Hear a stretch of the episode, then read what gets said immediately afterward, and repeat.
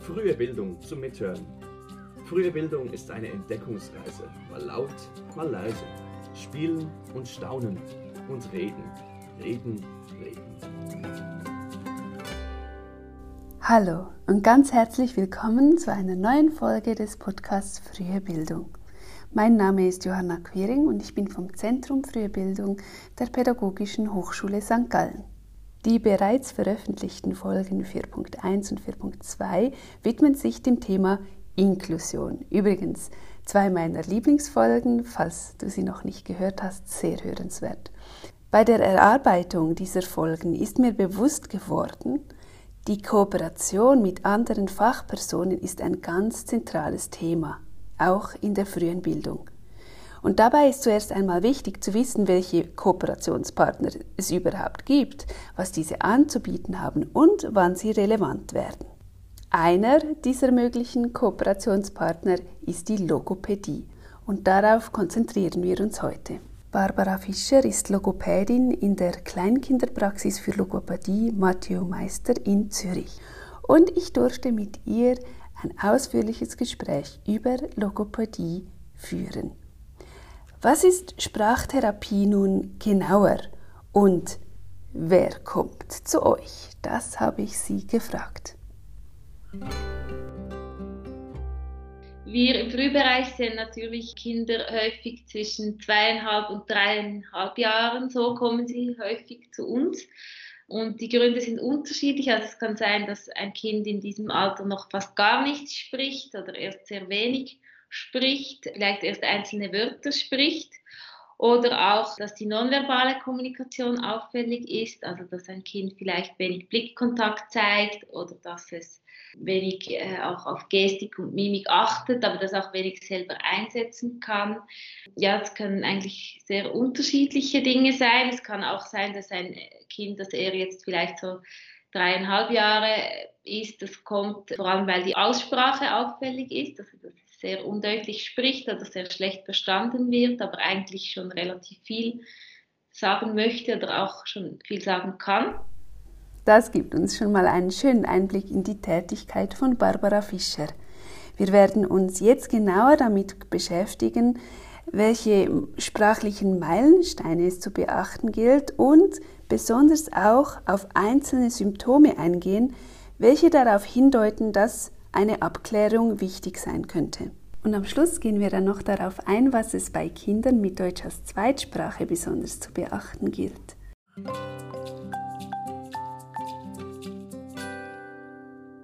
Etwas hat Barbara Fischer im Interview immer wieder betont, nämlich dass es wichtig ist, dass man Kinder schon früh in ihrer sprachlichen Entwicklung beobachtet.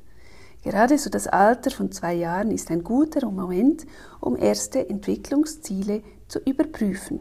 So um zwei Jahre sagt man, so sollte ein Kind eigentlich etwa 50 Wörter sprechen, also einen Wortschatz haben von ungefähr 50 Wörtern und auch beginnen, die zu zwei Wortsätzen zu kombinieren, also zwei Wörter so zusammenzusagen, also Mäh, Trinken, Autospiele, solche erste kleine zwei Wortsätze dass sie damit eigentlich anfangen. Das erwartet man so mit zwei Jahren. Jetzt, wenn ein Kind in diesem Alter das nicht macht, ist es sicher schon mal gut, wenn man gut beobachtet, wie kommuniziert es sonst, wie spielt es, hat es gute nonverbale Strategien oder nicht und sonst eben lieber früher als später eine Anmeldung machen, weil man kann dann auch eben, wenn man eine Abklärung gemacht hat, immer sagen, wir machen eine Verlaufskontrolle, wenn es jetzt noch nicht so eindeutig ist, dass etwas indiziert ist. Aber in vielen Kantonen dauert es einfach auch sehr, sehr lange, bis eine Abklärung durchgeführt wird oder bis man auch dann einen Therapieplatz findet. Also, im Zweifelsfall lieber eine Abklärung ins Rollen bringen. Das ist ja aber manchmal schon ein bisschen eine Hürde, gerade dann, wenn man die Eltern darauf aufmerksam machen möchte, dass eventuell eine Therapie nötig ist. Deshalb schauen wir uns nun mögliche Hinweise auf eine Sprachstörung genauer an. Das kann uns helfen, unseren Blick für die Beobachtungen zu schärfen und uns auch etwas Sicherheit geben, wenn wir die Beobachtungen dann mit anderen Fachpersonen oder den Eltern teilen. Was könnte nun auf Probleme beim Sprachverständnis hindeuten. Ich auch oft in der Kita oder in der Spielgruppe, im Gruppensetting auffallen kann, ist so zum einen, wenn ein Kind häufig einfach Ja sagt und sich dann unpassend verhält oder wenn man das Gefühl hat, es will nicht richtig zuhören, es verhält sich immer extra ein bisschen anders, als man es von ihm erwartet oder es träumt häufig, reagiert komisch dann könnte das ein Hinweis sein auf Schwierigkeiten im Sprachverständnis. Und das lohnt sich immer, das wirklich genau zu beobachten und da auch frühzeitig zu reagieren, weil für ihre weitere Sprachentwicklung ist es etwas sehr Zentrales. Hier geht es also um Kinder, welche Deutsch als Erstsprache erwerben. Wenn ich jetzt diesen Verdacht habe, dass ein Kind möglicherweise Probleme mit dem Sprachverständnis haben könnte, wie kann ich dem nun genauer nachgehen?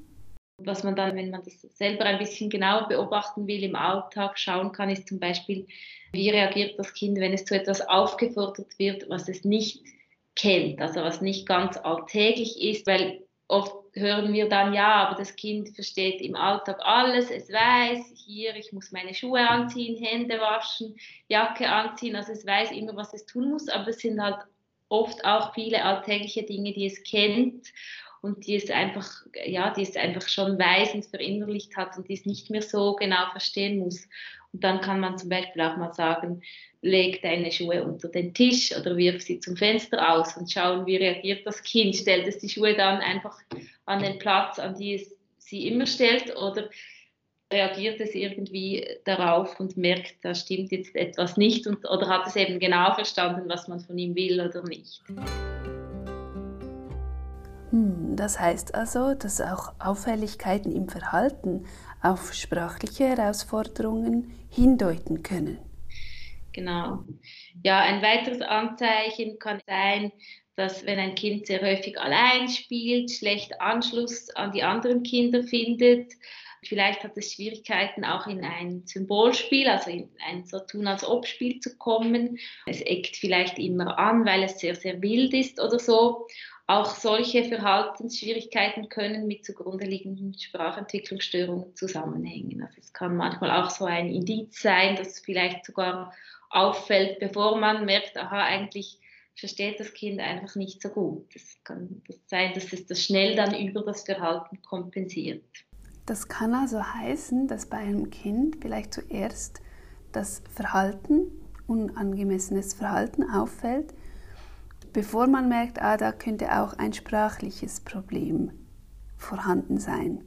Genau, also es kann wirklich sein, eben, dass ein Kind dann auch, weil es eben zum Beispiel sehr undeutlich spricht oder einen sehr kleinen Wortschatz hat und oft nicht sagen kann, was es möchte oder vielleicht auch viel von seinen Gefühlen überrollt wird und diese überhaupt noch nicht in Worte fassen kann wie andere Kinder, dass es dann aufgrund davon eigentlich äh, zum Beispiel aggressiv reagiert oder so oder dann schnell schlägt oder beißt, weil es einfach keine andere Ausdrucksmöglichkeiten hat oder dass es eben sich im Spiel völlig zurückzieht, weil es merkt, es ist total überfordert, wenn die anderen Kinder schon komplexes Rollenspiel spielen und dafür braucht es sehr viel grammatikalische Sprachkompetenz, um das zu planen und zu organisieren und wenn es da einfach nichts versteht, dann zieht es sich auch sicher tendenziell zurück. Also es lohnt sich auch eben, wenn solche Verhaltensschwierigkeiten auffallen, genau auch einen Blick auf die Sprache zu werfen. Barbara Fischer hat es schon etwas angetönt. Weitere sprachliche Aspekte, bei denen Schwierigkeiten auftauchen können, neben dem Sprachverständnis, ist der Wortschatz, die Verwendung von Lauten und der Aufbau von Sätzen. Es ist natürlich offensichtlicher, wenn jetzt ein Kind eben zwischen zwei und drei Jahren noch fast gar nicht spricht, also diese 50 Wörter noch nicht hat, oder wenn es eigentlich schon sprechen möchte und könnte, aber sehr schlecht verstanden wird. Also wenn es zum Beispiel viele Laute vertauscht oder von der Satzstruktur her einfach ein Durcheinander hat und dann deswegen auch schlecht verstanden wird. Also das denke ich ist das Typischere. Aber nicht nur die sprachliche bzw. verbale Kommunikation gilt es zu beobachten, sondern auch die nonverbale Kommunikation, also Gestik, Mimik etc. Gerade bei jüngeren Kindern ist es auch wichtig zu schauen, eben wie kommunizieren sie nonverbal, zeigen sie, haben sie schon Blickkontakt dann auch ein Thema, das sicher viele schon beobachtet haben oder kennen, wenn das Kind Probleme hat mit dem Redefluss, also wenn es in Richtung Stottern geht. Das kann für ein Kind in seiner Kommunikation schon sehr einschränkend sein. Oder wenn ein Kind konsequent in der Gruppe schweigt, obwohl es eigentlich sprechen könnte. Da redet man dann vom selektiven Mutismus. Also das sind auch noch so Themen, die man schon früh bei Kindern sieht. Manche dieser Überlegungen zu den Symptomen kann man natürlich nicht eins zu eins übernehmen für Kinder, die noch im Deutschspracherwerb sind. Also wenn ein Kind erst in der Spielgruppe, Kita oder im Kindergarten Deutsch lernt, dann spricht es am Anfang vermutlich noch kaum. Es hat einen sehr kleinen Wortschatz auf Deutsch und das ist dann erstmal noch kein Warnsignal. Also worauf gilt es nun in dieser Situation zu achten? Was man sicher beobachten kann, ist, hat das Kind grundsätzlich ein Interesse an der Interaktion, an der Kommunikation? Hat das Kind Blickkontakt, versucht es zu verstehen? Ist es interessiert daran, sich auch mitzuteilen? Möchte es mit den anderen Kindern mitspielen? Also das sind Dinge, auf die man achten kann. Dann kann man auch den Kontakt zu den Eltern suchen und fragen, spricht das Kind denn schon etwas in der Erstsprache? Wie spricht es in der Erstsprache? kann es sich da schon ausdrücken. Nach circa einem Jahr, wenn das Kind aber so an drei Halbtagen pro Woche Kontakt hatte mit dem Deutschen, kann man eigentlich erwarten, dass es eben circa nach einem Jahr erste so einfache Hauptsätze auf Deutsch macht, erste korrekte Sätze, sicher Mehrwortäußerungen. Das sei gleichzeitig aber nicht so leicht, so eindeutig festzulegen, weil auch der Deutschspracherwerb von vielen Faktoren abhängig ist, zum Beispiel von der Qualität des sprachlichen Inputs. Ob das Kind an diesen Halbtagen also auch wirklich gut im Deutsch gefördert wird.